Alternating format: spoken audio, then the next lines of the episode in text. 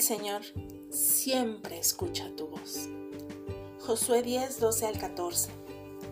Entonces Josué habló a Jehová el día en que Jehová entregó al amorreo delante de los hijos de Israel, y dijo en presencia de los israelitas, Sol, detente en Gabaón, y tú, luna, en el valle de Ayalón.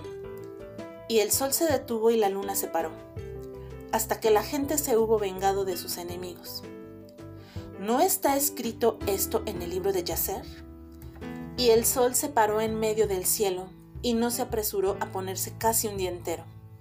Y no hubo día como aquel, ni antes, ni después de él, habiendo atendido Jehová a la voz de un hombre, porque Jehová peleaba por Israel.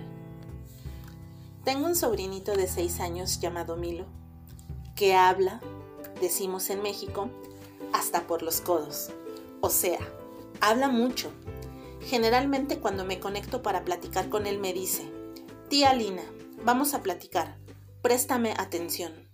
Y entiendo que debo dejar de hacer lo que sea que esté haciendo para prestarle atención a él, porque le gusta ser escuchado y que le haga caso.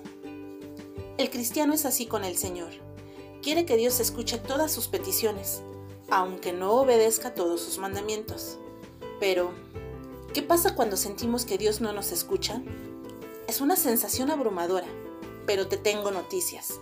Su oído siempre está atento, porque los ojos del Señor están sobre los justos y sus oídos atentos a sus oraciones. Esto nos dice Primera de Pedro 3:12. Josué le habló a Dios.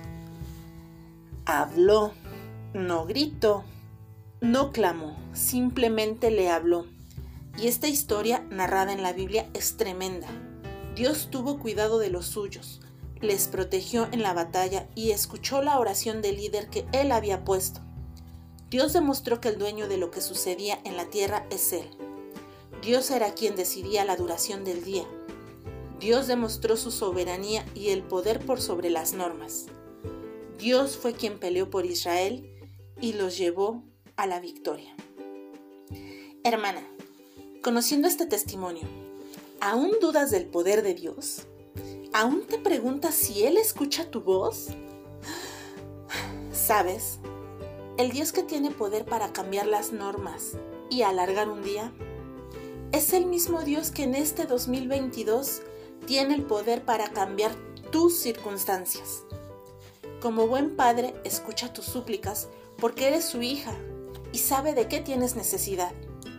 Mateo 6:8 lo dice, porque vuestro Padre sabe de qué cosas tenéis necesidad antes que vosotros le pidáis.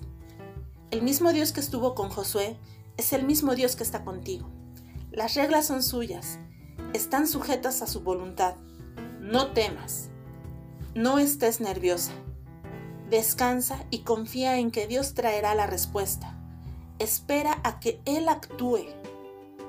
Oro al Señor para que mientras llega la respuesta a tu oración, Él traiga paz a tu vida, porque si Él cuida de las aves, cuánto más cuidará de ti.